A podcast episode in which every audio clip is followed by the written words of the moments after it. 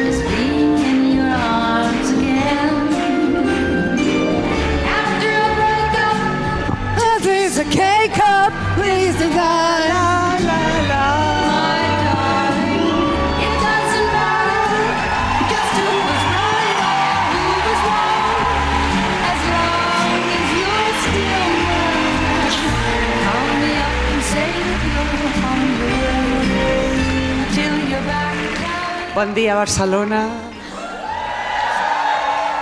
Qué fuerte, ¿no? Esto. No, no. Esta mañana decíamos, desayunando, eh, nos vamos a trabajar. Está loco esto. Coño. bueno, a ver. Lucía. Dime, dime, dime. Shakira, Shakira. Shakira.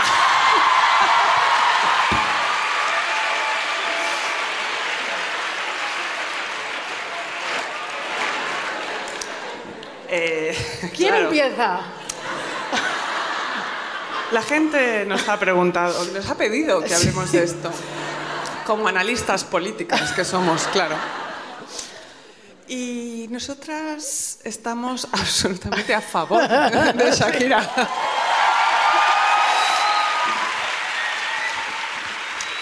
A favor total. Bueno, primero, Sí. la- eh, lo de la gente opinando sin parar, Ya. pf, coñazo, también te digo, eh, unos posts ahí enormes, bueno.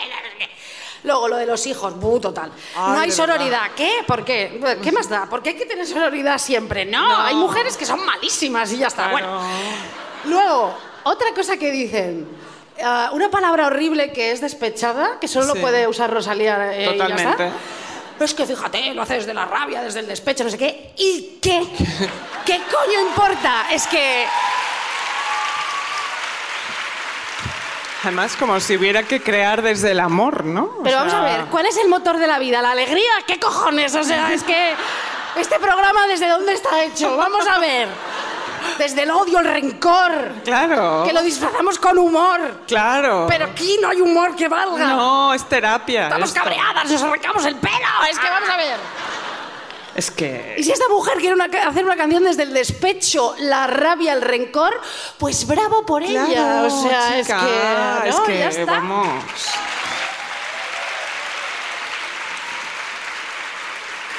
Otra cosa, Sí. y ahora ya tú para adelante, Sí. que lo de sororidad, es que, vamos a ver un momento, no sabemos el, el, eh, el contexto, es que a lo mejor eh, Clara Chía Sí. ha ido al armario de Shakira, se ha puesto todos sus trajes de lentejuelas, Claro. los ha dejado sucios, Claro. y Shakira dice, ¿qué cojones? eh?". Bueno, por supuesto. O sea, ha comido la quinoa de la nevera que conserva ella con verduras. Es que, ¿qué coño sabemos lo que ha pasado total, ahí? Total, además- ¿Sabes? No, no, no, Es totalmente que de acuerdo. Claramente. Ya está. Claramente. Es, es que, es que es una es la, la solidaridad muchas veces es una manera de callar a las mujeres Sí, y sí, un día sí, vamos a hablar bien de esto. Sí, sororidad. Está bien. Yo con Ayuso no tengo ninguna dirás, Una cabrona.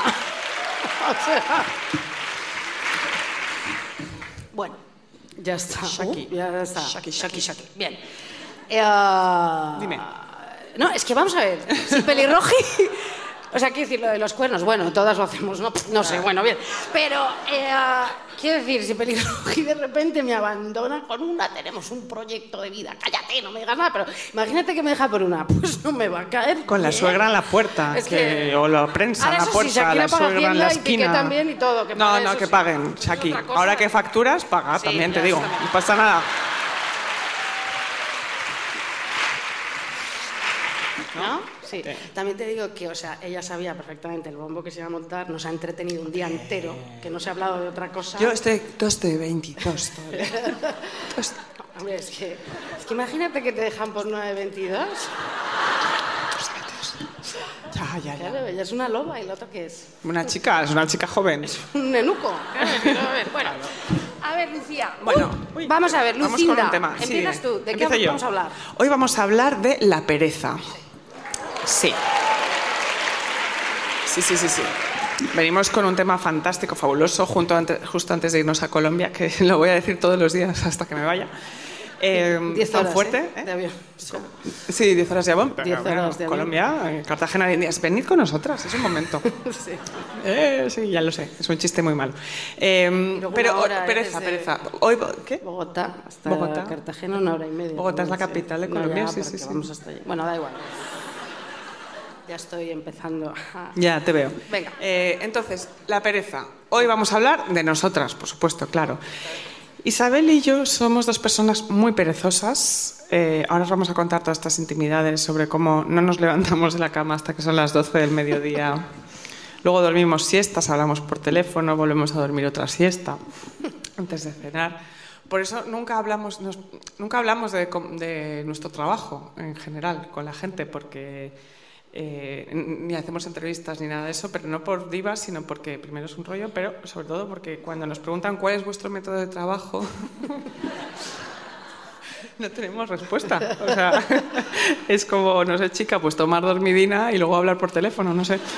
Eh, Bueno, a ver, no, claro. no es, no es del todo. ya no, trabajamos, trabajamos, pero, pero bueno, somos perezosas, no pasa nada. Entonces, Chesterton decía que hay que dormir seis horas, siete máximo, porque lo demás es modorra. Nosotras hibernamos 14 horas al día. ¿vale? Por eso tenemos esta piel. Con ayuda, eh, también te digo. Con ayuda, con ayuda, no pasa nada. La dormidina, de momento, es legal, que es una cosa que yo no comprendo, te lo digo, ¿eh? Tú no necesitas receta, te vas a, la farmacia, dices quiero una dormidina de 25 y la señora dice, bueno, da igual, marca. me da igual. No. Si me patrocinara sería increíble, Bueno, o sea, tendría toda la dormidina que, que- que yo quisiera. Y el micralax. Y el No, Micralax. Dormidina y micralax. Todo el día. Si quieren patrocinarnos Sí, es el sí. momento. Sí, sí, el micralax. o sea, Eso es. hemos traído siete aquí a Pero Barcelona. lo, lo puedes pedir ¿Eh? y, no, Claro. y no necesitas receta. Nada, médica. nada. Sí. Pero bueno. Eh, antes de entrar en este tema de lleno, de verdad, eh, la pereza, uno de los picados capitales del cristianismo, yo os voy a contar una historia tremenda. Esta es una historia real, ¿vale? Tened un poquito de paciencia conmigo, eh, que es la historia de Jennifer Pan, ¿vale? Jennifer era una chica canadiense de 24 años, de origen vietnamita, eh, cuya familia era bastante estricta. Eh, durante la infancia y la adolescencia de Jenny le habían inculcado la, la cultura del trabajo y el esfuerzo, que es una cosa de, las- de la cual hablaré después, la cultura del, del esfuerzo. Eh, Jennifer estudiaba piano, eh, era una patinadora artística increíble con 12 años, o sea, estaba a punto de entrar en el equipo olímpico, Como Tonia. como Tonia, Sí. exactamente. sí. Sus padres querían que se licenciara en medicina y fuera atleta olímpica y le obligaban a ir eh, a muchas clases de estas extraescolares, ¿no? Flauta, francés, el patinaje, por supuesto, etc. Y Jennifer tenía que ser buenísima en todo, buenísima. No se le permitía tener novios en la adolescencia, ni ir a fiestas, ni siquiera cuando ingresara en la universidad. Los padres no le dejaban. Ella tenía que ir a la universidad de su ciudad y no podía hacer todas esas cosas que hace la gente joven. El padre de Jennifer era especialmente tiránico, empujaba a su hija a lograr todos sus objetivos y consideraba el éxito académico y deportivo como una señal de su buen hacer como padre. ¿no? Es donde mis hijos se reflejan en mí. Pero, ¿qué pasó? ¿Qué pasó? Jennifer se lesionó, tuvo que dejar el patinaje y se centró en el piano y en sus estudios en el último curso de bachillerato. Sí. ¿vale? Pero ella no era buena estudiante, No. eh, tampoco era pésima, era de suficiente, ¿sabes? Poco Sí. más, nada. Cuando suspendió cálculo, su acceso a la universidad le fue negado y ella se derrumbó. ¿vale? Entró en una depresión total, estaba perdida, no sabía qué hacer. Para no tener que aguantar más las presiones de sus padres, Jenny empezó a mentir. Empezó a mentir. A mentir, pero a mentir como una bellaca. Sí, como Dijo, una mona, pero sí. o sea, una cosa increíble. Dijo que había sido aceptada en la universidad para estudiar farmacología, se inventó eh, todas sus notas, las falsificó. eh, que por la tarde era voluntaria en un hospital, o sea, ella se vino arribísima, ¿no? Que se quedaba en casa de una amiga de la universidad entre semana para poder centrarse en la carrera, bueno, o sea, Jennifer era como la hija perfecta. Pero ¿qué hacía Jennifer en realidad durante sus días? Vender droga. Casi, casi, casi. Jennifer quedaba con su novio, con el que llevaba siete años viéndose a escondida de su familia. Su novio era camello y trabajaba en una pizzería, que no es exactamente lo que los padres querían para Jennifer, claro.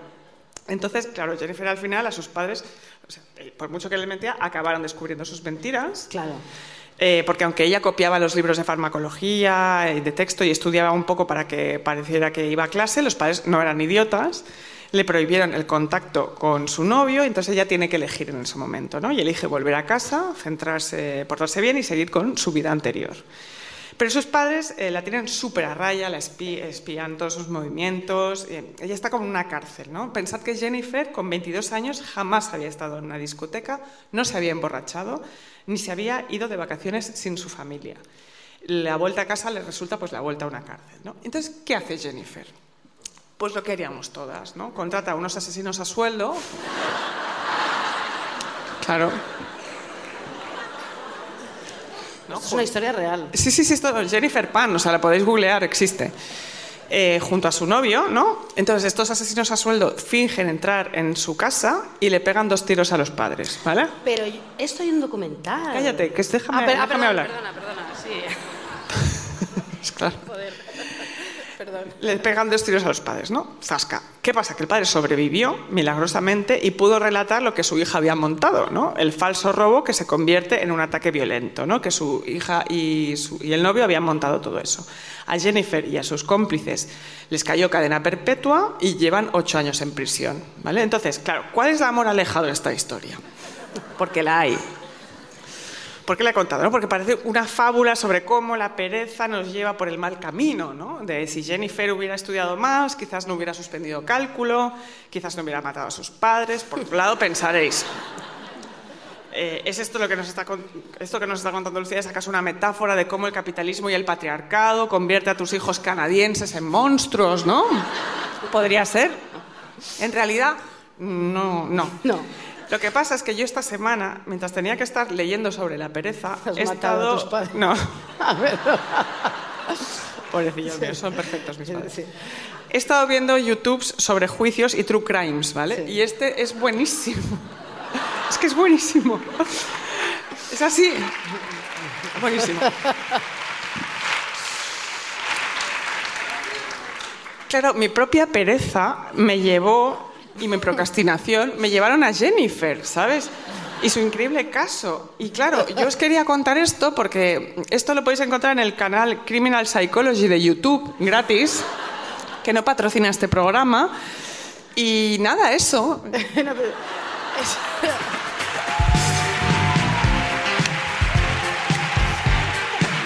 Ya hay que, hay que bailar ya. Ya hay que bailar. Jolín.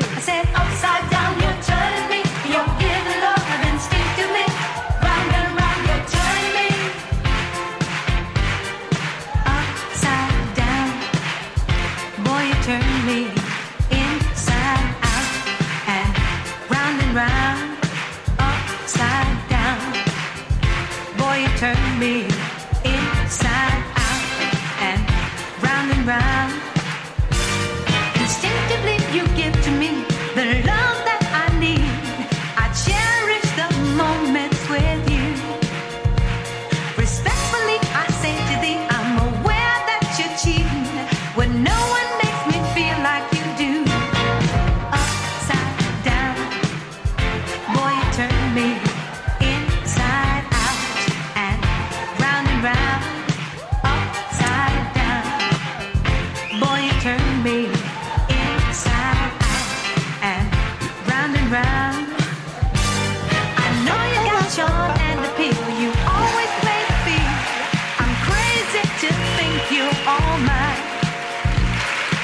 cansa bailar, ¿eh? Qué pronto hemos bailado. Qué pronto, Qué es muy pronto. Ya, o sea, Muy pronto para esto, con esto me agua. además. parece, lo hacemos para entreteneros, pero es que este es un collazo. ¿eh? A ver, a ver. Esto sí que da pereza. ¿no? Pereza, No, pereza, pereza. Oye, Sobrias antes de- bailando, es que esto no se hace. No. Antes de, de- de empezar con lo mío y tardar 177 horas, horas, sí. ¿Sabes que he leído que la gente perezosa, Sí. cuando tiene que hacer cosas que le dan pereza, es muchísimo más eficiente que la gente mm, que no lo es, Ah. porque encuentra el método de hacerlo rapidísimo y bien? Sí. No, no sabías. Te lo digo en serio. Como ahora, ¿no? No. Pero, por ejemplo, yo odio hacer la cama. Y Ya. a mí eh, me prohíben cuando llegan de trabajar una persona que, que no esté la cama hecha. Ya. ¿Sabes? Y se supone que tengo que eh, estirar, ventilar. Claro, la ¿sabes? casa, mm. No, el ventilar tal, y luego esta. esa. Ya. Por supuesto, y si No no, haces. es un nórdico pa'lante. y, ah, y sí, ahí, ahí. Un poquito así de tal. Como yo desayuno en la cama, las tostadas, el café, un poco. a veces espagueti, no importa. Pero ya está, y lo hago súper bien. Parece que he hecho todo lo que había que hacer. Eso lo haces rápido y bien, dices, ¿no? Rapidísimo, o sea, es que no tardo ni tres segundos, o sea, es que, bueno.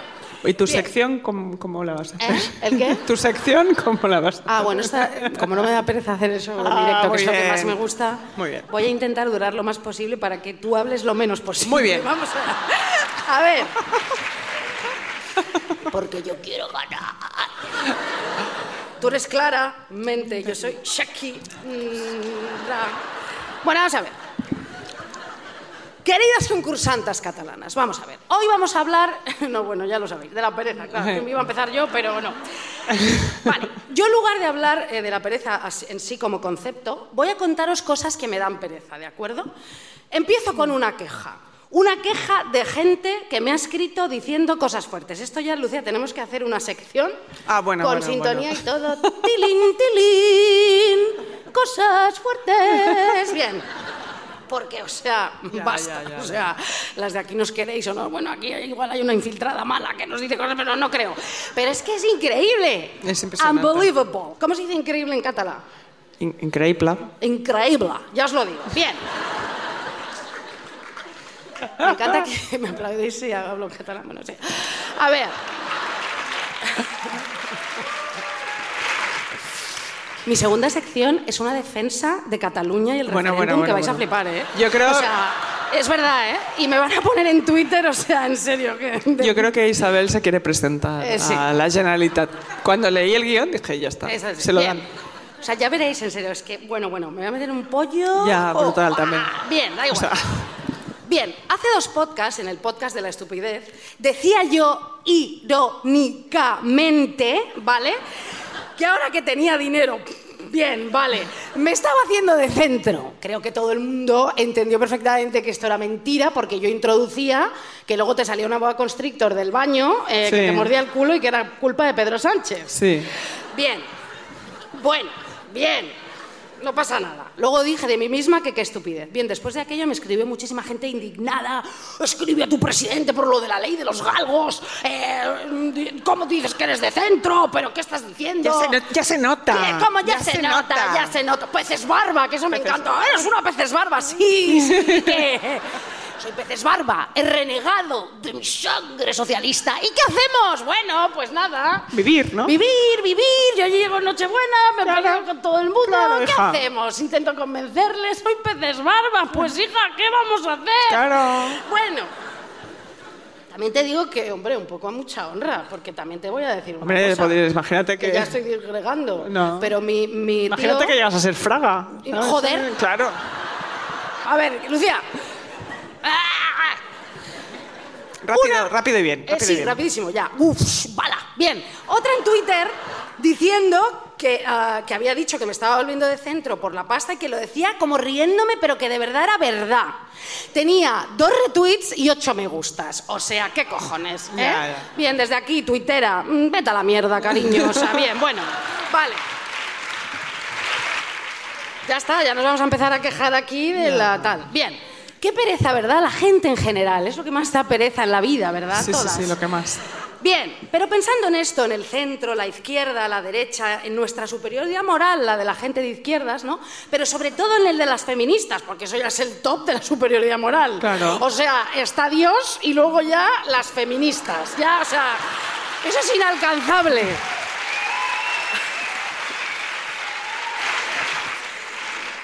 La superioridad moral total, ¿no? Ideal total y tal. Bien, y Gil y tal. Bueno, bien. La izquierda, superiores. Pensé, pues voy a hablar de la superioridad moral de la izquierda, porque la del feminismo, pues llevamos tres años y creo que ya estáis un poco hasta el coño, ¿no? Voy a hablar de la superioridad de la izquierda. Que además es algo que siempre nos echa en cara a la derecha, como si eso fuera malo, ¿no? Vuestra superioridad moral, sí, cariño, Claro. bien, vale, vamos allá. Pero es verdad que somos superiores. Voy a hablar de esto, que es lo que más le puede dar pereza a alguien de derechas, ¿no? Que te Claro. explique por qué. Bien. Y lo voy a hacer facilísimo, con conceptos muy fáciles, ¿no? Y para toda la familia. ¿Eh? Para toda la sagrada familia. No, ¿eh? no hagas acentos, no hagas- ¿Eh? que no hagas acentos. Ah, no, no, es verdad. Apropiación cultural, todo, bueno, o sea, Andalucía entera me detestas, que es muy fuerte. Solo te falta Cataluña. O sea, es, muy fuerte, Quillo, pero es que... A ver, bueno, vamos a ver, no. Ay, es que... Ay, por favor, yo, yo. Venga, Ya paro, sí, bien. Vale, lo voy a hacer súper fácil para toda la familia, conceptitos, facilitos, bien. ¿Qué es la izquierda, Lucía? ¿Y qué es la derecha? Muy Muy, fácil. O sea, lo voy a explicar todo muy pedestre, muy básico, muy mainstream si quieres. Y para esto, para, adelantar esto, os voy a poner una canción. Bienvenidas a mis simples reflexiones.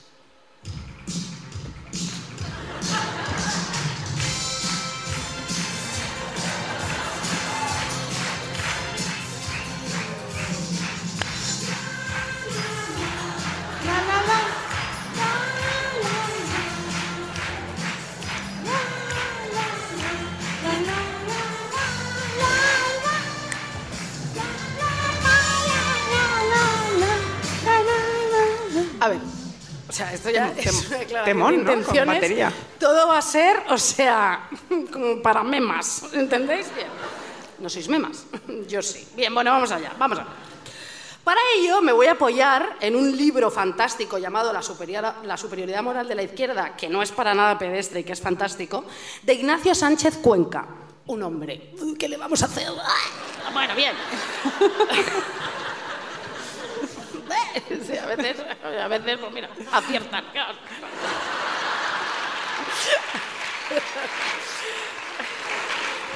Los hombres hacen cosas. Sí, sí. Bueno. Bien, está editado por Lengua de Trapo, que además es de un amigo nuestro, Sí, sí, que sí, también sí. es un hombre. ¿Qué le Sí, vamos a ¿qué le hacer? vamos a Bien. Que te lo explica todo súper bien y que es un libro imprescindible, en serio, comprároslo, porque es genial y te lo explica muy bien. Vamos allá. Bien. Como decía, cuando se habla de la superioridad moral de la izquierda, se habla como con ánimo denigratorio, ¿no? Para ridiculizar al izquierdista, ¿no? Que como cree que tiene razón, muchas veces ni se toma la molestia de justificar sus creencias, porque es como, bueno, pues eh, los trabajadores pues tendrán que hacerse sindicatos, ¿no? Porque voy a tener que decírtelo, ¿no? Puto, puto, eh, eh, equilibrista, no, empresario, que no sé ni hablar. Bien. Explotador. ¿Para qué vamos a decir cosas obvias, no? No, no tenemos por qué no reivindicar valores eh, porque nos creemos que esto pues ya está dado, ¿no? En la vida. ¿no? Bien, bueno. Pero oiga, oiga, por favor, encarnita. Por mucho que le fastidie a la derecha conservadora y liberal, la izquierda tiene ideas que en efecto son moralmente superiores. Y no hay por qué disimularlo, ni sentirse incómodo. ¿Por qué no vamos por la calle la gente de izquierdas con la cabeza alta? Y como mirando así de reojo, ¿no? ¡Eh! ¿no? ¡Eh! Bien. Con Bien. condescendencia, ¿no? Sí, con condescendencia. Como si llevara. Es que me encanta esta expresión que una vez escribí. Como si lleváramos en la espalda el santo sacramento, Lucía. las escrituras de Moisés. Que eran diez cosas, ¿no? De que escribió aquí Mandamientos, en el, en sí, el sí. monte Sinaí. Eso es. Que es un hospital americano También. también. bueno. Tú como Moisés. Mira a la gente como si fueras a abrir las aguas del Mediterráneo. ¿Eh? Bien. Bueno, vamos allá. Claro. Ah, Bueno, esto no significa, no significa, ojo, que las personas de izquierdas sean moralmente superiores a las personas de derechas. Hemos conocido gente de izquierdas abominable. Terrorífica. ¿Entiendes? Terrorífica. Es que creo que hay gente más abominable de izquierdas que gente guay. ¿Eh? En general, los de, los de derechas todos mal, pero los de izquierdas, anda. Bueno, la historia está lleno de tipos con valores sublimes que se comportaron como verdaderos canallas. Bien, músicos indies, críticos de cine, cómicos heterosexuales, lo de siempre. Aunque pensándolo bien, todos estos no tienen ideología porque son todos fascistas gilipollas. Pero sigamos con los principios de la izquierda. Estos son superiores. Aquí no cabe relativismo, dice Ignacio. Sánchez Cuenca. Porque la izquierda busca la realización de la justicia hasta las últimas consecuencias. ¿Qué es lo que persigue la izquierda a toda costa? ¿Cuál es el leitmotiv? Justicia. Muy bien. ¿Entiendes? Sí. ¿Cómo se llamaba eso? María, Santa María de la Justicia, las pastillas esas, ¿cómo era eso? Lo del anuncio ese. Santa María de la Justicia. Es que no se me ocurre un nombre mejor para pastillas de calcio o lo que sea. Santa María de la Justicia. Me trago la justicia todos los días. Ya toma por culo, ya a trabajar. No ¿Eh? sé de qué estás hablando. Siempre las de. Tómate calcio de la Santa María de la Justicia, ¿no? No, sé, no tengo ni Y idea. además es como que coge una virgen y la justicia y lo revuelve, ¿no? Religión, concepto de... No, ya- no, es, nove- es novedoso. es, Sí, sí, es sí. como socialdemócrata el, el término, ¿no? Es como del PSOE. Santa. María de la Justicia, Ya, total, total, total. Bien. O de Madonna también, un poco. ¿De Madonna? ¿Por qué? Bueno, no sé. Bien. A ver, entonces. Santa Madonna. Bien, busca la justicia. Bien. La izquierda busca eliminar toda forma de opresión, explotación e injusticia para que todas las personas tengan los medios materiales y sociales para desarrollar sus capacidades, autorrealizarse y vivir en libertad, como Mónica Naranjo, ¿verdad? Esto, claro, vivir en libertad. Esto lo dice Sánchez Cuenca, no lo de Mónica Esto- Naranjo. ¿verdad? Yo- Sobreviviré, dice. Sí, bien, bien. Es un ideal imbatible, se mire como se mire. Claro que Ajá, bien. Eh, bien, la derecha, sin embargo, promueve la obediencia a la autoridad, el orden y la estabilidad. Y como consecuencia de esto, el anhelo de justicia se debilita. Porque no progresamos. Yo saco la patria, la bandera, la ley antiaborto, España, la Constitución, que por cierto la he escrito yo, o sea que ya, ya podré yo hacer lo que me salga a mí del coño, ¿sabes? La Constitución la he escrito yo. Y yo tengo el teléfono de la Constitución, que es mi prima, y puedo llamar y decir, cámbiate. ¿Entiendes? Y me diréis, ¿por qué no lo haces? Porque no es tan fácil, ¿entiendes? Y porque, hola, pereza. Exacto. A mí no me pagan por cambiar la Constitución. No. Pero podría hacerlo. Claro. Hombre, que no. Bueno. Ellos amparan siempre la Constitución, que también manda huevos, ¿sabes lo que te digo? Porque, bueno, hija, la Constitución. Además no la votaron, o sea que... Bien. Venga. ¿Os habéis dado cuenta, un segundo, Sí, perdón, sí. que Isabel hoy se está perdiendo mucho menos? Sí. ¿Sabéis por qué? Porque ha puesto puntos y aparte. Sí.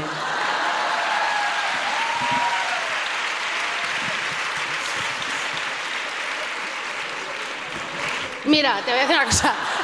Pero es- está ¿Eh? muy bien. Va. Te digo una cosa, y tengo un resacón.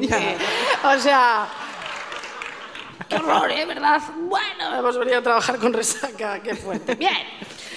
Lucinda, Lucinda. Bien, la bandera, la patria, la vida del feto. La izquierda quiere movimiento, quiere salsa, quiere progreso, quiere más gasolina. ¡Me da la gasolina! ¡Mayonesa! Que ya me baten como haciendo mayonesa. Bien.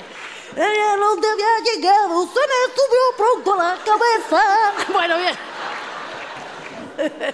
La izquierda quiere superar los límites del orden existente. Aquí no hay ni un punto en coma No, en ya, toda ya, la ahora página. Bien.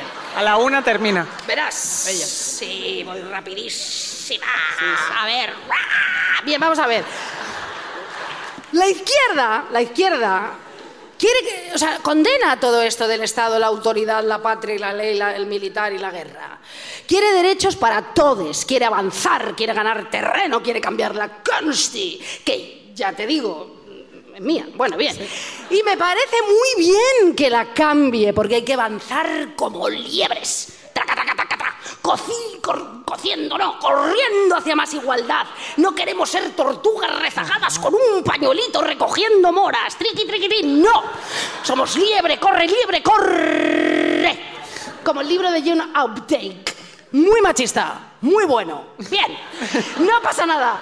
Corre, liebre, corre. Vamos a ver, nosotras no queremos ser esas tortugas vagonas que van por esa senda tranquilitas, porque el tiempo no pasa nada, ¿no? Ahí está la ley, yo, pues bueno, me como una hierba. Bien, bueno, no queremos eso. Esas tortugas contentas con el statu quo. Bien, Ayuso, Almeidas, tienen cara de tortuga. Bueno, Total, vamos a ver, total, bien. total. ¿Eh? Y fíjate, Errejón, Pablo Iglesias, incluso Pedro Sánchez, tienen cara de liebre. taca, taca, taca, taca, taca. ¿Eh?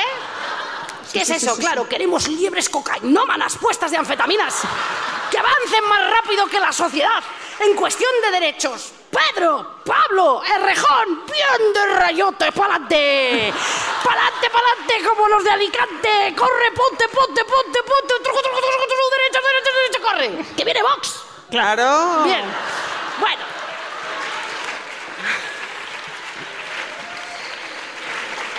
Tenemos que ser liebres cocainómanas para que nadie sufra si es que encuentra un techo que no puede traspasar el techo de cristal. Nosotros con la coca el puño lo alzaremos en el cristal, ¡pum! y llegaremos hasta el cielo y más allá.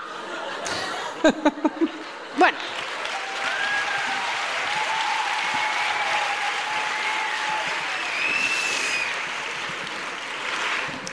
Esto es terrible, o sea, por favor, o sea, es, es terrible, terrible, ¿verdad? Sí, sí, Porque sí. luego te puedes tomar una jaleita real, jalea real, que te hace un poco el mismo efecto por Claro. la mañana. Tres, tres expresos, igual. Sí, eso se lo dejamos para estos que os he dicho. Bueno, bien, Lucía, Sí. adelante, re- liebrecilla, corre a toda hostia por España y escribe leyes orgánicas y leyes ordinarias, todo bien. Ayúdanos, ayúdanos, ayúdanos, señora, a caminar. No sé, lo he puesto aquí, pues adelante, bien. Reformémoslas. Permitamos...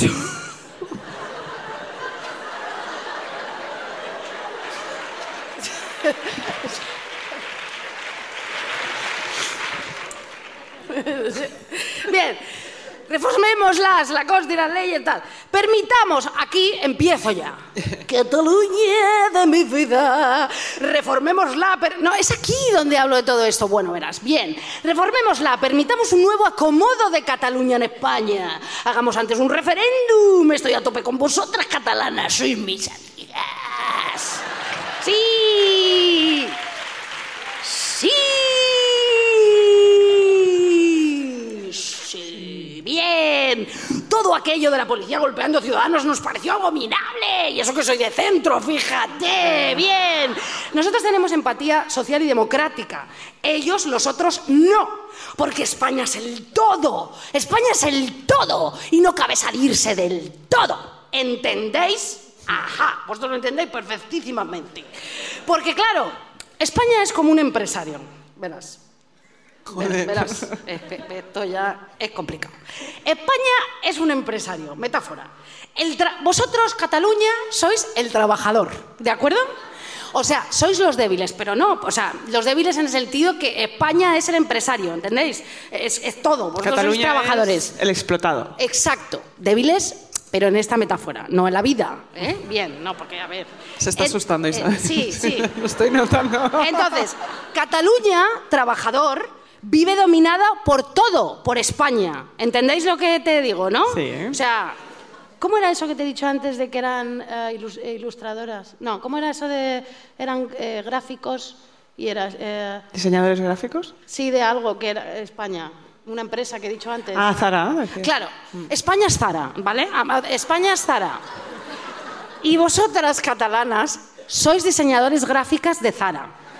Y queréis ganar más dinero. Y queréis sindicatos y queréis que Zara, pues os dé buena vida. Bueno, a ver. Esto es un pollo.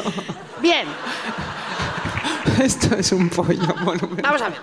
Entonces, Cataluña vive dominada por Zara. Y entonces, esto forma parte del orden social para Zara y no hay que cuestionar nada, que sois diseñadoras gráficas, ¿entendéis? Y lleváis gorra y, ah, y todo. No. Bueno, nosotras somos de izquierdas y nos lo cuestionamos todos. Y nos ponemos del lado, nosotras, de Cataluña, del trabajador. Y si el trabajador Cataluña quiere dialogar y negociar sus condiciones, pues se dialoga, joder. Y punto. Ahora os voy a decir una cosa, amigas. Jordi Puyol, la ruina vuestra, ¿eh? O sea, que hemos visto el docu, ¿eh? O sea...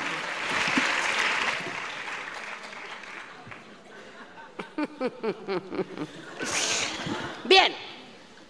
Sánchez Cuenca sostiene algo en lo que estamos todas de acuerdo. La corriente que consiguió el equilibrio, un proyecto realista compatible con la libertad y los derechos fundamentales de la, socia- de la ciudadanía y el capitalismo, porque inevitablemente vivimos con él. O sea, parezco una profesora como absurda de primero de universidad, ¿verdad? Pero- bueno, pues este es la socialdemocracia. Esto no significa el PSOE, que coge como la socialdemocracia como su ideología. Pero la socialdemocracia realmente, si lo pensamos, Bingo, o sea, ¿no? No estáis de acuerdo, ¿no? Bueno. Vale. Me da, leed, joder, que es que no se entera de nada. Coño, hostias, ya está bien, independientes que queréis Independientes. Pesados sois. Bueno, a ver, no, no. A tope. Con todo. Sí, adelante. Adelante. Buena parte, venga. Adelante. Bien. Con la socialdemocracia, no os imaginéis España, ¿de acuerdo? O Suecia. Cataluña. Sí, no, Olof Palme fue un, fue un primer ministro fantástico al que mataron eh, a la salida del cine, porque además se negaba a, llevar guardaespaldas. Creo que luego estuvo 150 años como presidente y alguna corruptela hizo, pero se lo perdonamos porque llevó el bienestar allá a Suecia y todo. Y todo bien. Acuérdate el programa suecófobo que nos marcamos. Sí, sí, sí, Pero Suecia, una cosa preciosa, una cosita fantástica. Bueno, vamos a ver. ¿eh? Anda. Suecia. Bonita, qué bonita, qué buena chica. Bueno, vamos a ver. Entonces, hemos conseguido los mayores niveles de bienestar e igualdad que se conocen en la historia de la humanidad. Sin embargo, hoy la socialdemocracia, aquí, en la península, Qué bien lo he dicho, ¿eh? En la península. Está en crisis, dice Ignacio Sánchez Cuenca, por el empuje brioso, brioso del neoliberalismo que mina los valores comunitarios y que ha hecho transformaciones sociales y económicas que han beneficiado al capital frente al trabajo. O sea, han beneficiado a Mancio, Claro. que tiene ya tres barcos, tres yates con punta de lanza, que parece aquello, pues no sé qué te digo, ¿no? Sí, sí, total, total. Y luego para no salir de Galicia, también te digo. Ya, señor, pesado, ¿no? pesado. Bien, bueno. ¿Qué Vamos a ver. Entonces, ¿qué hacemos? Pues azotito, azotito, triquitri, al PSOE hay que darles. Lucía. Dime. Concursantes. Bien, ¿por qué existen desacuerdos ideológicos? ¿Por qué hay gente que está a favor del reparto de la riqueza, del aborto y en contra del cambio climático y otros piensan lo contrario? ¿Por qué? ¿Por qué? Porque percibimos la realidad de una manera distinta. Eso es acojonante. Es que percibimos la realidad de una manera distinta. Son como daltónicos. No pueden bueno, ver, no pueden ver el rojo, ¿no? No, eh, no. Vivan los daltónicos, ya te lo digo. Eso también. El colectivo de los daltónicos es un colectivo. ¡buah! Me encantan los daltónicos. Fíjate lo que te digo. Son guapos los daltónicos. Oye, en Cataluña me voy a follar a un daltónico de aquí a Estepona. ¿Qué es lo que te digo? El primer daltónico que me encuentre, me lo tiro. ¿Aquí hay algún daltónico? Nadie levanta la mano. Son extraños, con lo cual muy buscados. Yo puedo decir, eh, Qué aburridos sois, tío. Me voy a un daltónico, Levantas eso la mano y no lo vamos a saber, ¿sabes? Mira, lo voy a pedir desde aquí. ¿Quiero un daltónico circuncidado, por favor? ¿Pelirrojo? No sé. A ver, ¿qué más cosas puedo decir? Ah, Lucía, ¿Te dime algo. gusta el cine francés? Sí, por ejemplo. Y si no, no, si no, no vengas, Si ¿eh? Si eres un daltónico que pues te gusta, pues yo qué sé, los superhéroes, no. no. Viva los daltónicos, los niños, los galgos, Isabel, ¿qué- vosotras, qué onda? catalanes, Sí, vamos- viva Cataluña. ¿Cómo se llama el, Nos queda media hora la, y tenemos la que canción hacer la catalana? mitad. La- Isabel, por favor. Sí, Sardana, ¿no? Bien, venga, vamos allá. Lucinda. ¿Qué? Vale. Porque percibimos la realidad de una manera distinta. Y antes se podía dialogar, incluso con los hooligans del PP, que siempre han sido como de box escondiditos. Eh, Sí. Bueno, ah, denuncias, me, da igual. Pero ya ha llegado Vax y aquí ya no se dialoga, aquí ya hay que ir a tope. Así os lo digo. Sí. Ni diálogo ni cojones. Luego dirán, sí, hay que dialogar. Eh, No. no. El gobierno tiene que ser como las feministas, ya no se explica nada porque el mundo es machirulo. Aquí ya cada uno que se busque la vida, porque han llegado los fascistas y no hay que dialogar con fascistas, son gilipollas. Entonces,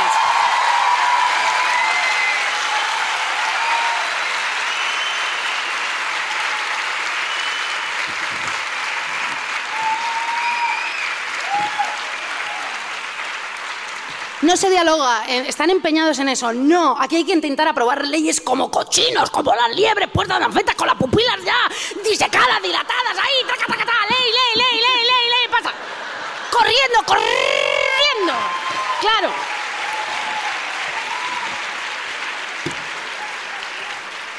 Lucía, me estoy animando. Mira lo que te digo. Hay que intentar ya de una puta vez, que es lo primero que hay que hacer, derogar la ley mordaza Hostia, que ya. llevamos Pedro Sánchez.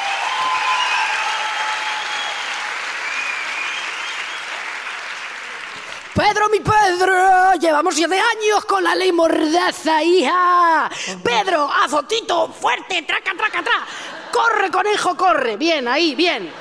Ya terminó esta primera sección. Presidenta, Presidenta. presidenta.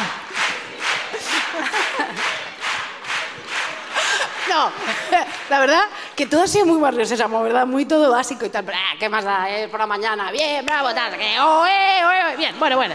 A ver, termino. Sí, eh, esto que, coño, es facilísimo. Todos fascistas, todos. bien, bueno, bueno. Bueno, somos muy listas, ya lo hemos demostrado. ¿Qué caja? Venga, Bueno, vamos a Isabel. Dicho todo esto, eh, que no es moco de pavo. Lucía, bien. Hay que ser. Lo que hay que ser es feminista, que además te voy a decir una cosa, y ya lo hemos dicho muchísimas veces. No se puede ser de derecha sin ser feminista. ¿Qué cojones? No.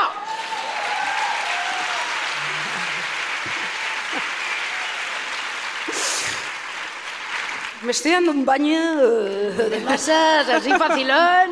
Me está cagando el cuerpo. Bien, vale, a ver. Hay que ser feminista. Que quieras o no, ya te lo he dicho. Bien, si dices de feminista, la historia. eh, no, no sé, aquí está ya a punto que no, no sé qué. Así que sé feminista, sé empática de verdad. Izquierda, por favor, te lo pedimos. La empatía, como dice Ignacia Sánchez Cuenca, equivale a una mayor indignación ante el padecimiento ajeno. Por eso queremos cambiar el mundo, porque no está hecho para nosotras. Canción.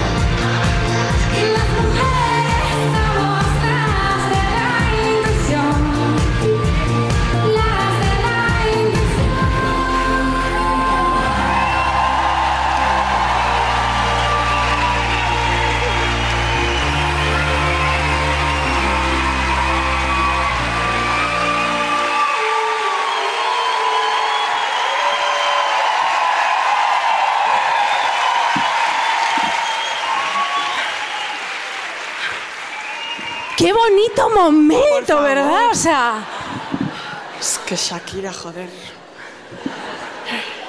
por favor, un aplauso a Cecilia, a Marta Salicru, por favor, directora de la radio atrás. Sound, A Ivonne.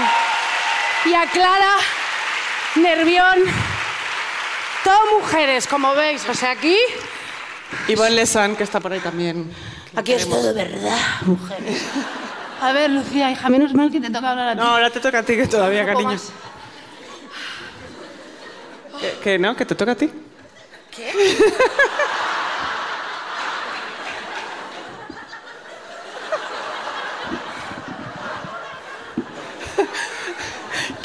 ¿Pero quién ha hecho este guion? A ver, Tú. ¿Quieres que lo dejemos para después esto? Y No, sigo yo. porque ese es, muy, ese es muy corto. Bueno, vamos a ver. Hablando de la pereza, siempre os traeremos un consejo cinematográfico. Sí. Y entonces hemos visto The Whale de Aronofsky, Sí. con Brendan Fraser, que además eh, nos cae muy bien. Sí, mucho. Eh, la abuela de mi novio siempre decía que era muy buen chico porque vio una película y le encantó. Me meaba es muy fuerte, es Muy buen verdad. chico. Y entonces una película, es una película que viene al caso porque habla totalmente de la pereza. Sí. Que es un síntoma de depresión y esto que digo me, me viene al pelo porque Lucía y yo hemos visto esta película esta semana y nos hemos quedado picuetas. Como siempre Aronofsky pues te perturba a tope y creo que hay que verla, sinceramente, ¿no? Sí. Vale, bueno, sí, bien, vale. Bueno, no, no hace falta. ¿no? Lo que queráis, ¿eh? Brendan Fraser hace de Charlie. ¿Y qué pasa con Charlie? Pues que vamos a ver. Todo lo que sucede allí es súper fuerte, porque Charlie es un profe de universidad que da clases online con la cámara apagada, porque Charlie padece de una obesidad mórbida lacerante. Es súper fuerte, ver a Brendan Fraser, o sea, que es eh, una persona muy obesa que no se puede levantar y que No, vive muy jodido, ¿no? Charlie come y come y Charlie se está muriendo. La película es una cuenta atrás, ah, bueno, de su vida, ¿no?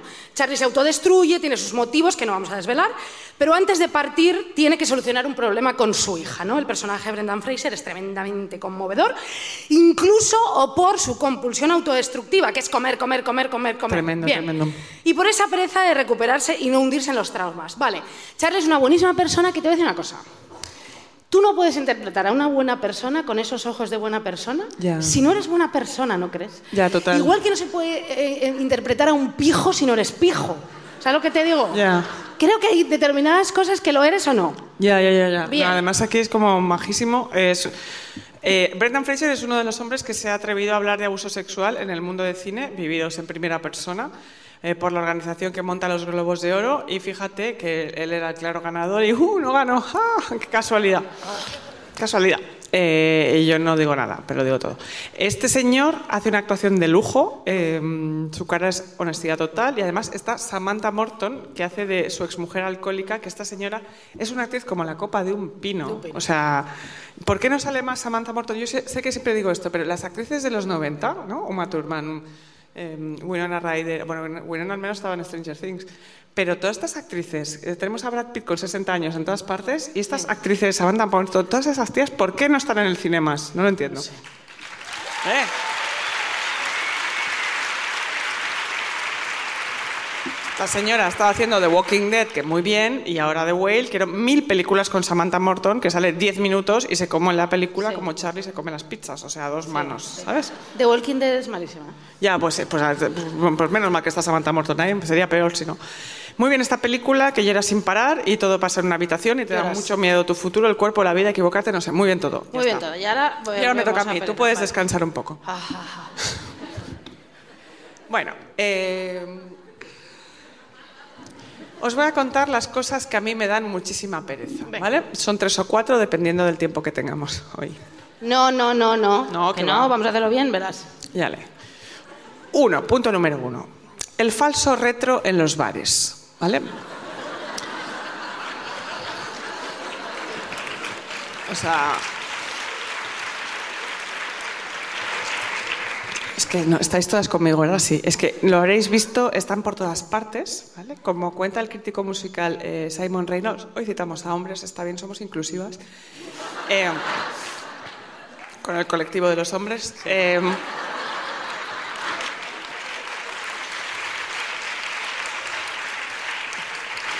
Como cuenta Simon Reynolds en su libro Retromanía, que está muy bien, nuestra civilización está obsesionada por lo retro, ¿vale? Por la conmemoración. Estamos obsesionados eh, con el pasado inmediato para recuperarlo todo el tiempo, pero no únicamente como archivistas de lo, de lo antiguo, ¿no? no para tener tus fotitos ahí y mirarlas, no, sino para trampearlo y recurrir a él para recrearlo, o sea, generando un nuevo pastiche. Qué intelectual, ¿verdad? No, Todo. bueno, hija. Tú me ha caído un moco cuando has dicho lo del colectivo de los hombres. O sea, sigue, perdón. Nos obsesiona la superficie de lo antiguo, Fíjate. su imagen, su reflejo. Queremos vernos imbuidas por un pasado no real, sino como un escenario aséptico, como meternos en una película sin sufrir las consecuencias. ¿no? Tú no quieres vivir en 1780 en un palacio parisino sin calefacción ni derecho a voto, pero sí imaginarte como eh, María Antonieta. ¿no? Nos gusta ese rollo. Queremos la estética retro, no la realidad. ¿vale? Y esta, queridas amigas, es la última perversión no de la música ni de la literatura, sino claramente de la hostelería, ¿vale? Claro. Vivimos en ciudades, mm, Barcelona, Madrid, en las que se destruyeron los bares antiguos, esos que en otro lugar civilizado, no sé, Viena, Reykjavik, Río de Janeiro, serían patrimonio de la humanidad, ¿no? No, aquí no. Aquí los hemos tirado al suelo y hemos puesto Starbucks y baguetina catalana, ¿sabes? Y ahora, ¿qué pasa ahora? Cansados de esa tendencia, eh, estos empresarios montan bares nuevos que se parezcan a los bares viejos que tiraron abajo. Y por todas partes ves surtidores de cerveza antiguos, mármoles centenarios en las paredes, carteles con chapa de imitación, ¿no? Vieja, ¿no? O cristales con los nombres pintados como si fuera 1933, ¿no? Que dicen el chulapo del 8, la mejor tortilla de Madrid. O aquí, mm, barmutaría la tieta de la miñona, auténtic vermut de Reus. Y- dices, tú entras y dices, ay, mira, es, qué bonito. Zasca, huele a nuevo y te sirven embutido a 15 pavos y la birra a 3 y medio o 4. Y está lleno de gente guapa que se cree auténtica, tan auténtica como el vermut y la tortilla.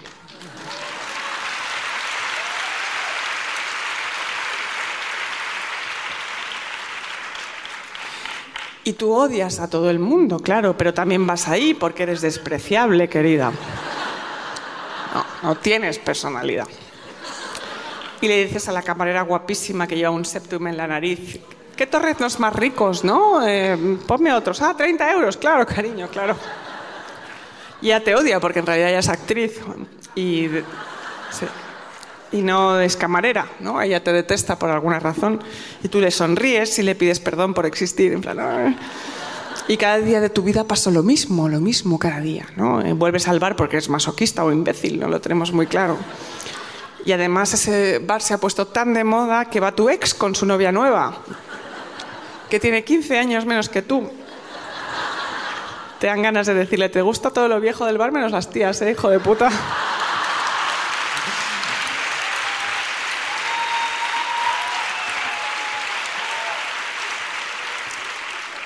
La chica que sea joven, ¿no? Sí, bueno, pues eso, que odio esos bares, los odio. Punto número dos. La gente que te manda WhatsApps a las 11 de la mañana de un lunes y te dice, hola, ¿qué haces?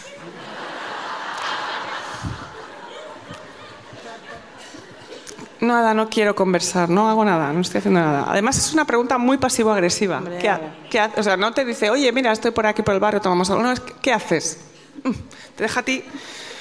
te- ¿Qué te importa? No sé, no, no- no das información, solo me estás preguntando. No sé. Una, una cosa. ¿Qué? Tus padres no te escriben siempre haciéndote preguntas, que eso es una cosa Sí, que a mí... es- o sea, pero ya mis padres se lo, se lo- Eso está bien, o sea, son padres, claro. Yo digo, mamá, no me hagas preguntas, por favor. Es que, Bueno, es que tú odias que todo el mundo te haga preguntas.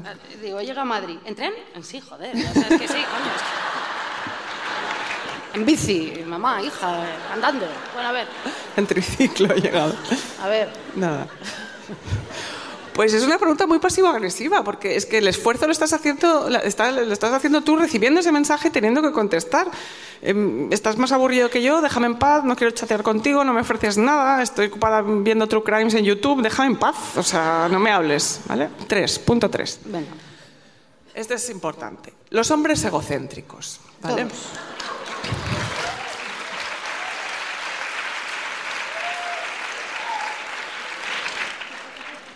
No lo digo para el amor o para el sexo, no, no, no, no. Eh, yo hoy no voy a hablar de amor, eh, porque como dijo un escritor, Huxley, nadie es perezoso con lo que ama, ¿no? Eso no tiene nada que ver con la pereza. Cuando quieres a alguien, o si somos honestas, cuando te quieres acostar mucho con alguien, que sea egocéntrico te da igual. O sea, te da igual, te la suda, te parece fascinante, claro que sí, esa camisa te queda genial, tu libro es perfecto, tu podcast ni te cuento. Cuéntame otra vez cómo fue tu infancia, tu barrio, la película que viste anoche. Sí, sí, sí, me encanta todo, me encantas tú, ¿vale? Pero Huxley también dice, la pereza es uno de los síntomas del desamor. Sí. Absolutamente. Y es que cuando te deja de gustar un hombre egocéntrico y además has cometido el error de hacerte amiga de él, porque claro que sí, tú quieres mantener el vínculo, porque tienes el síndrome de Diógenes con tus afectos.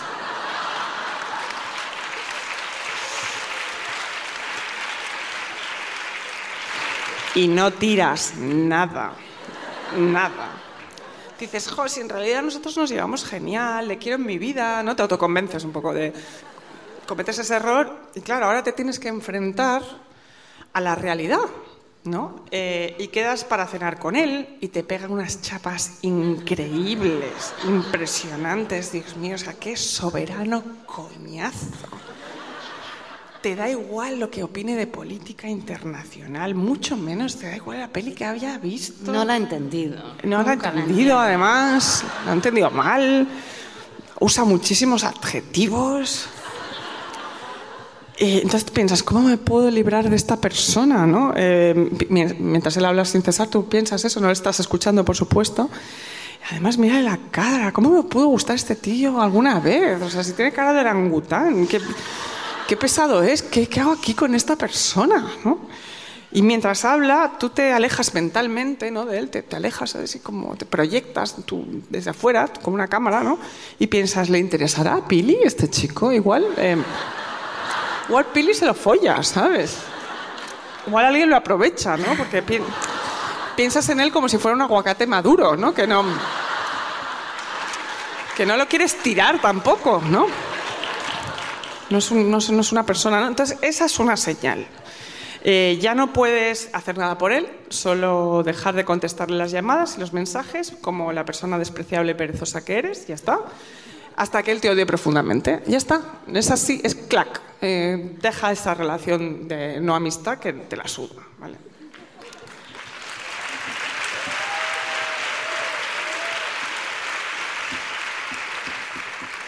Punto número cuatro. Y con esto termino. La cultura del esfuerzo.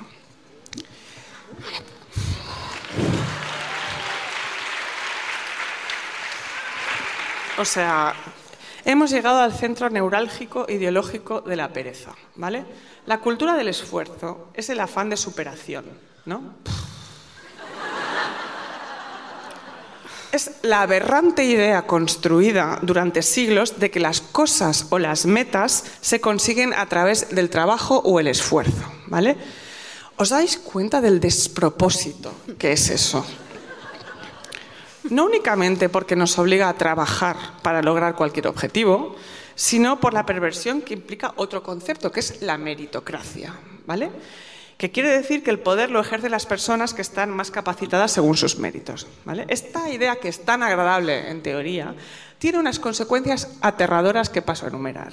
Porque te hace creer que, uno, si trabajas lo suficiente puedes conseguir lo que te propongas. Cosa que es mentira, el mundo es injusto y no mira, mira a Shakira, ¿no? que la han dejado, ¿vale? Bueno, Shakira es, Es- multimillonaria. Eh, ¿sabes? ahí voy. Eh, va ahí abajo. Ah, perdón. Ella no paró de trabajar, trabajó tanto que acumuló millones y luego viene el fisco y le pide explicaciones. Qué injusticia para Shakira, ¿no? Aunque estoy a tope con su canción, no hay nada mejor que una mujer rencorosa totalmente, machacaló, per tu, pero... M'em atrapada. Pero, eh, meritocracia fatal. Y otro punto, porque deja de lado las grandes eh, categorías de gente que detesto. Políticos de ultraderecha, cantantes de rock e influencers. O sea, estas tres categorías no tienen nada que ver con la meritocracia. Estas personas políticos, cantantes, influencers, eh, no están donde están porque hayan trabajado mucho. No. Por favor. Estos tres grupos sociales están donde están porque son malísimas personas. Y ya está. No pasa nada. No pasa nada. Asumámoslo, es así. Em, Pitita, que es influencer, ¿vale? Y- y- Pitita. Y, una meona. Y una meona. Así de claro. Pija y está forrada. Forrada. Es una vaga que no trabaja nada. Genero contenido online y subo stories desde las Islas Galápagos. Bueno, cariño, igual no, es lo mismo que estar poniendo el quitrán en una autopista en agosto. ¿Sabes? No pasa nada. Estoy en desacuerdo. Porque ya. Estoy de acuerdo. Venga, continúa. Bien.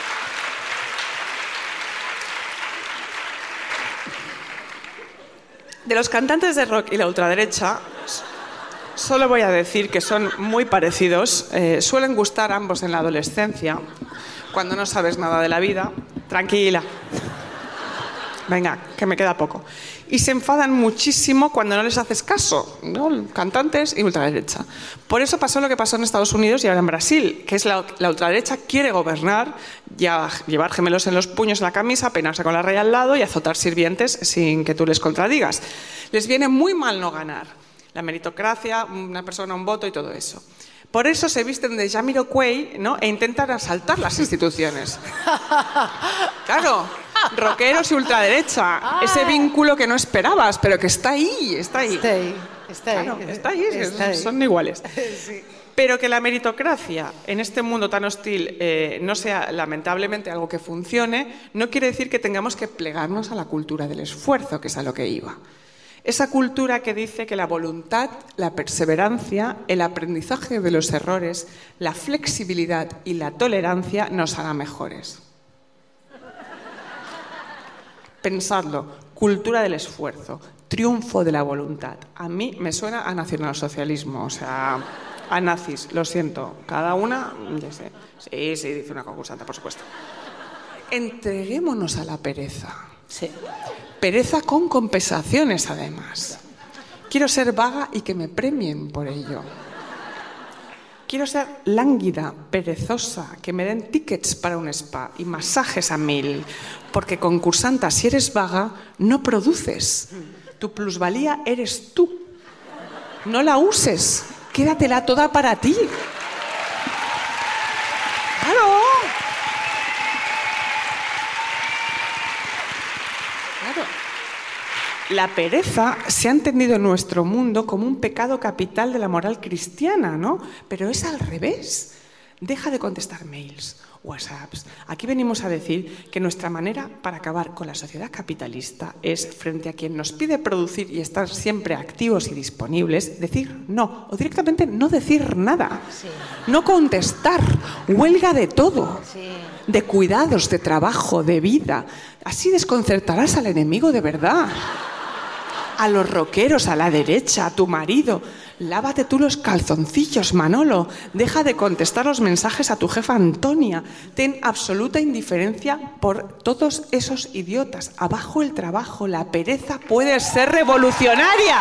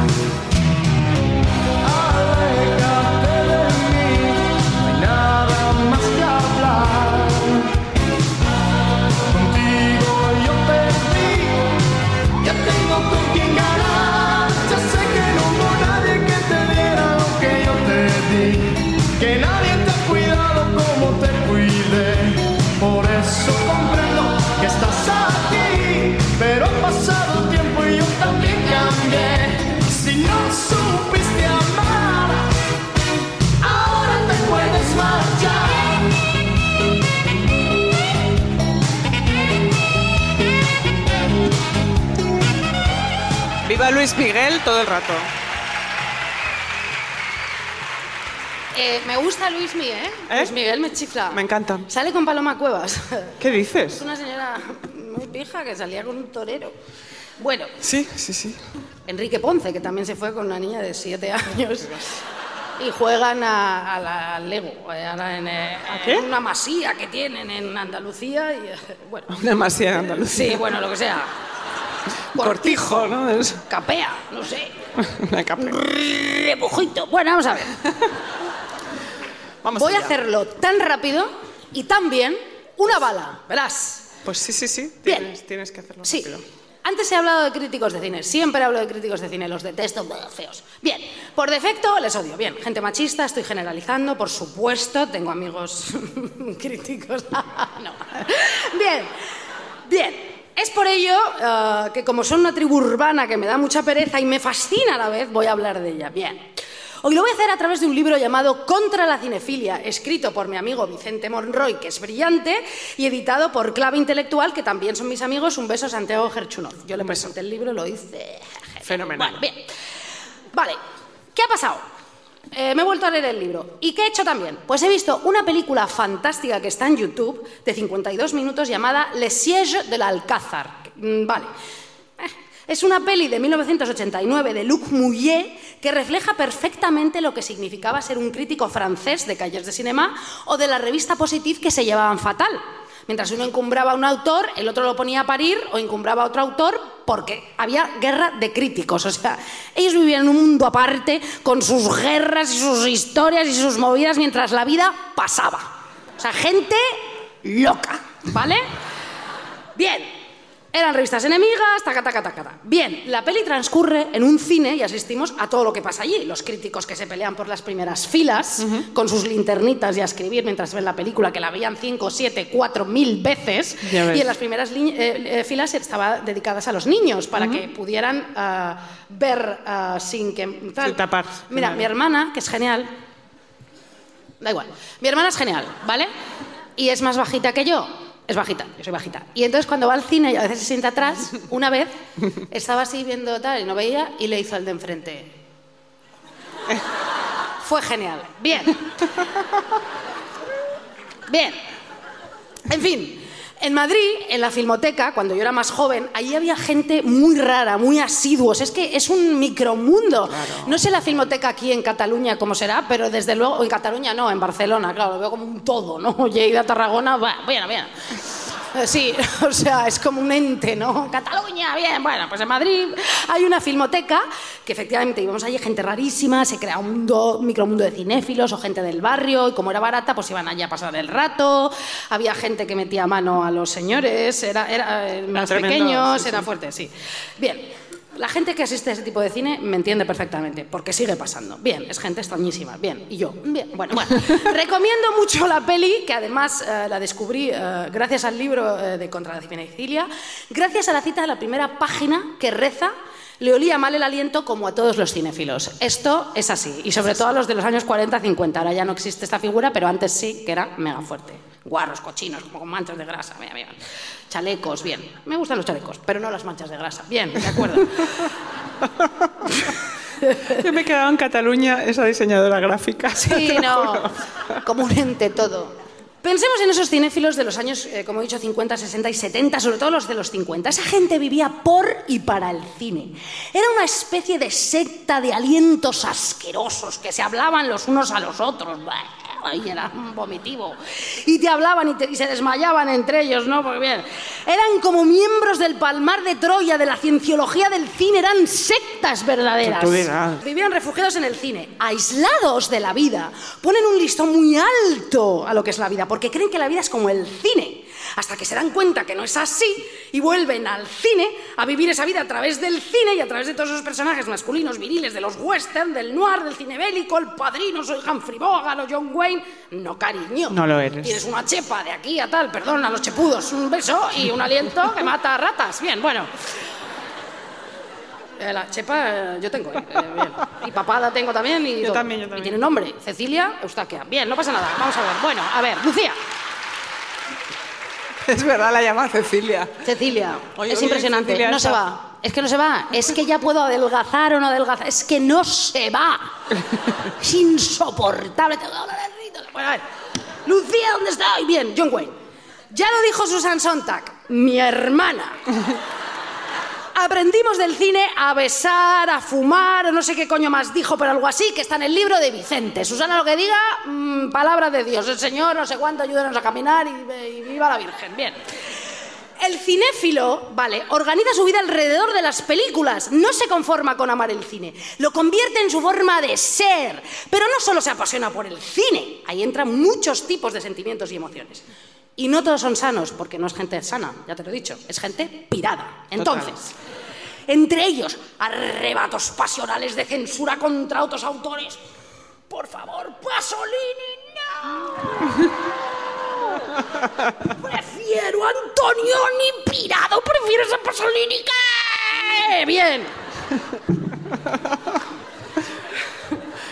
Sí, así era todo. Bien. Pasionales, arrebatos pasionales, o sea, de pues, es una cosa de piraos, censura, de censura contra los autores, o pelis, o forma de indignación con otros críticos, con los que se pegan a la salida de, de- de los cines, ¿no? Sí, Me total. encanta esa secuencia, ese encuadre. ¿Qué dices, idiota? ¡Pah! Bueno, bien. Indignación con otros críticos, rabia, nostalgia. Siempre piensan que el cine con el que aprendieron a amar el cine es mejor que lo que viene. Eso es insoportable. Hemos quedado que la nostalgia no. La nostalgia no. Así, ahora sí. Esa madre, esa madre. Así. No, bien.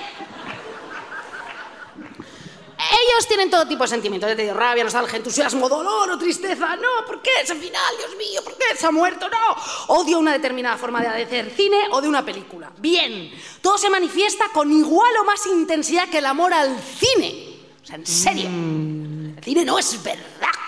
Bueno, entonces, son como animales, como perros rabiosos. ¿Habéis discutido alguna vez el tema de la mirada masculina en el cine con un crítico de cine? No, yo Sí, os lo juro, yo sí. O sea, sí, yo sí. Era una persona, es una persona calmada, maravillosa y de repente se volvió loco. O sea, loco.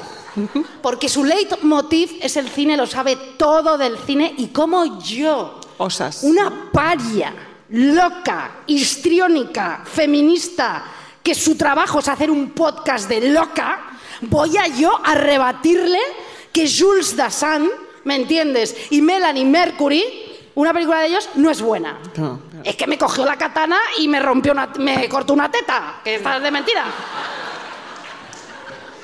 Te lo juro, unos gritos. ¡ah! O sea, bien, vamos a ver. Me gritó tal, bien.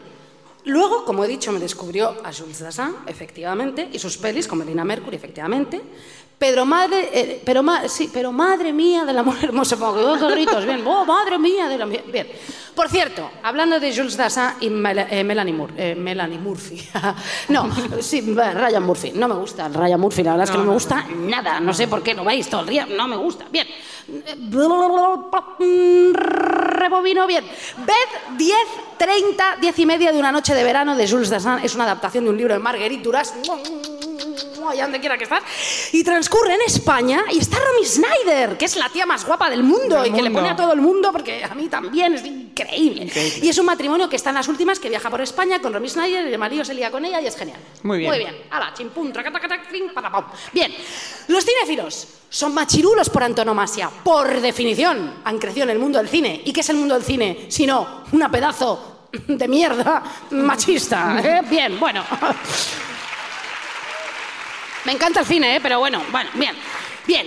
Ellos con su militancia de lo formal, de la estética, de sus encuadres, muchas veces por encima de lo temático.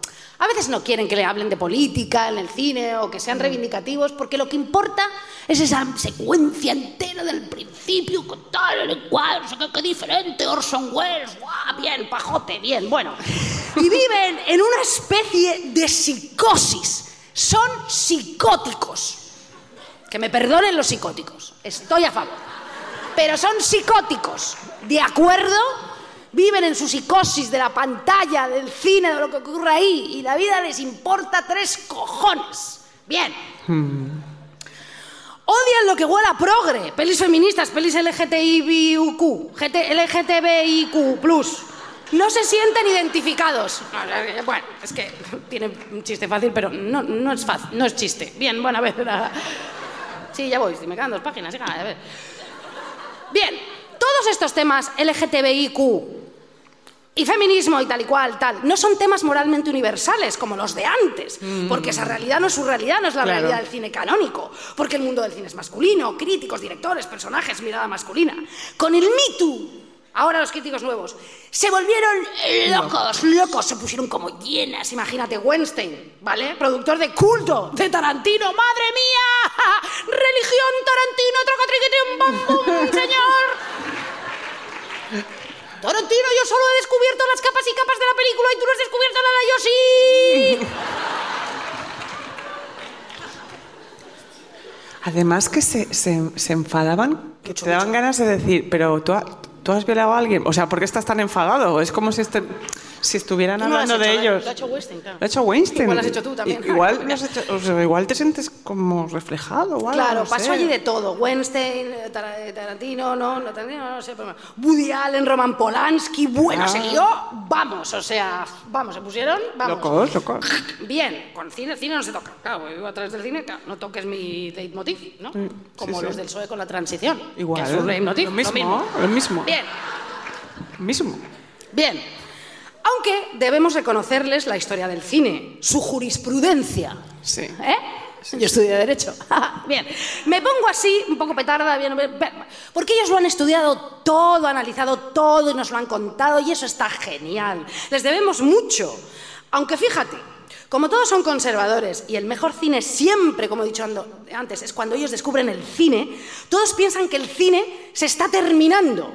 Siempre lo dicen, el cine se ha acabado, el cine se ha terminado, el cine está acabado, el cine es que ya no es cine. Es decir, que una película no existe, no sé, algo como, el cine está terminado, ya está. Hitchcock, eh, no hay cine. Ya no hay. Ya no hay. Se acabó. Ya no hay nada. Que te hablas no hay cine. Bueno, bien, se ha terminado. Bien, claro. Todos piensan que se ha terminado porque ha llegado una nueva estética o una nueva manera de consumir o temas que importan a la sociedad, ¿no? Ahora mismo el cine se ha acabado porque nadie va al cine, ¿no? Ellos dicen, o porque existe Netflix, porque ya no es un acontecimiento excitante, ¿no? Por ejemplo, eh, hay eh, dictadura en España, me voy a Perpiñán a ver Claro. eh, tal, ¿no? Claro, una- o, o ellos, ¿no? Ah, se estrena por la de Pasorita. Bien, Bueno, ya no es excitante, coges el móvil, coges una pantalla y te pones una peli, ¿no? Yo ahora mismo, pues mira, o sea, es que me puedo poner a ver aquí una película.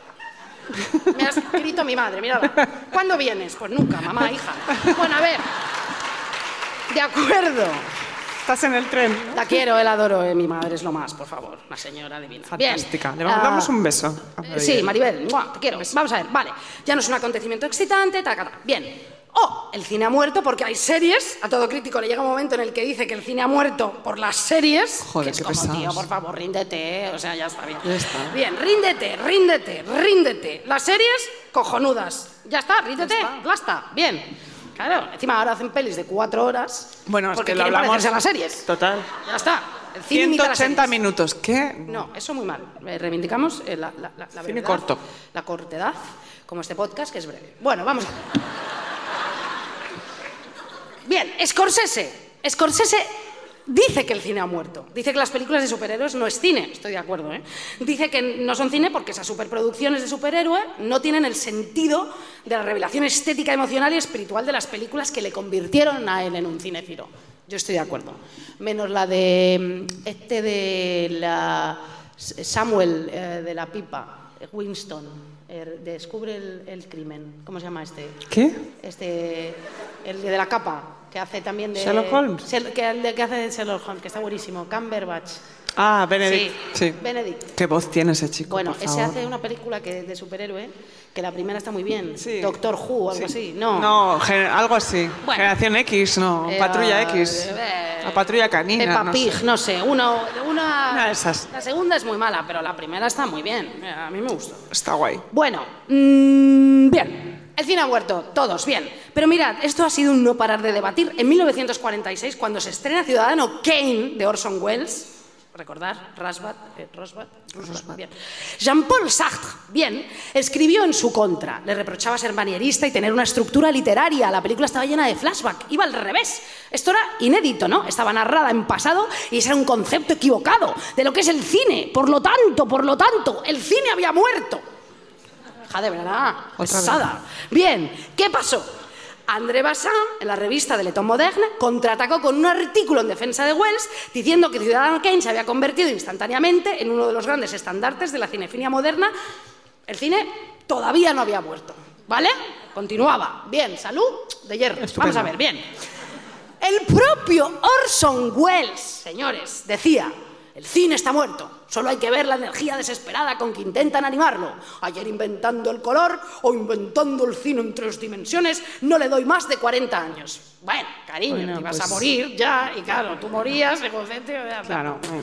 Víctor Erice, que va a sacar una película. Nos encanta Víctor Erice, francamente. Sí, ahora, siga así. ¿No? Ok. A mí no me gusta. que- bueno. ¿Te gusta Emily in Paris más que Víctor Erice? No entiendo. No, no. A ver. Es muy posible que el cine haya sido el último capítulo de la historia del arte de un tipo de civilización indoeuropea. De lo que no hay duda es de que fue un gran arte popular del siglo XX. Su desaparición, ya hablando ya, ha supuesto una pérdida capital. Víctor Erice, cojones, bien. ¿Qué dices? Pero es que escúchame, lo más fuerte de todo, ya o sea, la- el paradigma, los colmos de los colmos. Los propios hermanos Lumière, el mismo día de la primera proyección de la historia del cine, en el Salón India del Gran Café el 28 de diciembre de 1895, se negaron a venderle a Georges Méliès su cinematógrafo porque le dijeron el mismo día ¿eh? que el cine empezó que el cine era un invento sin futuro. O sea, eso ya es como de, ¿qué? Estáis todos locos. Bien. En realidad con esto son graciosis, porque es que es gente, pues imagínate. Bien. Termino. Ja, bien, uh, bien, con una cita de Eric Homer, mi preferido, el rayo verde. Ah, corazón partido. No, corazón entero. Me encanta la película, bien. Dice Eric Romer, actualmente aborrezco la cinefilia, odio la cultura cinéfila. Antes, Eric Romer sostenía que estaba muy bien ser un puro cinéfilo, no tener otra cultura, cultivarse únicamente por el cine. Ahora, por desgracia, hay gente que la única cultura que tiene es la cinematográfica, que piensa únicamente en el cine, que hace películas en las que seres que solo existen en el cine, tanto si son reminiscencias de viejas películas como si son personajes cuya profesión es el cine. El número de películas que ponen en escena historias de cineastas es espantoso. Fíjate. A tope. Estáis todos alucinados. Bien. Sí. Creo, dice Eric Romer, que en la vida hay otras cosas además del cine y que el cine necesita alimentarse de ellas. Claro, cariño. Por eso llega la de Promising Young Woman. Ya. Están todos flipando. ¿Verdad? Bien. Total. Dice Eric Romer, es el arte que menos se puede alimentar de sí mismo. Muy bien. Bien. A ver, comprad este libro, te cuenta un montón de cosas geniales. Y ahora voy a poner una canción muy fuerte. Un momento, un momento. No me juzguéis. Es una canción de Abraham Mateo con Ana Mena. Me da igual. Tengo, eh, sí, tengo un gusto musical excepcional. Lo llevo demostrando desde hace muchísimo tiempo. A mí no me gusta el rap ni el reggaetón ni nada, va vieja, tal, me la suda. Pero esto es un poco reggaetón y es muy fuerte. Adelante, mi canción preferida de este otoño. Vamos allá. invierno, enero, venga. Muy fuerte.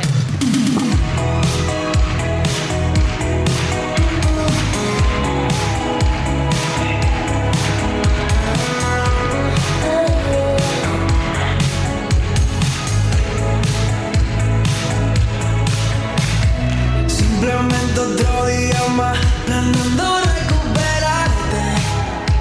me la sé. La que te llevé por el infierno, que malo recuerdo. Y yo en plan masoquista de todo el cual Es súper fuerte. ¡Qué voz! de lo que perdí. Es mega fuerte, me da igual. Mira, mira el estribillo. Lucía. A ver. ¡Oh! Precioso.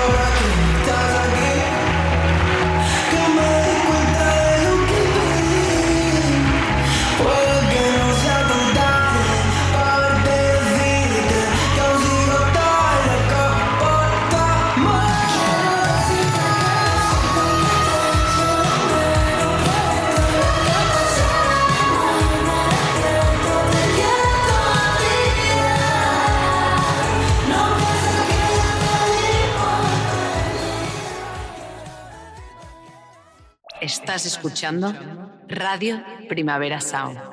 Proudly presented by Cupra.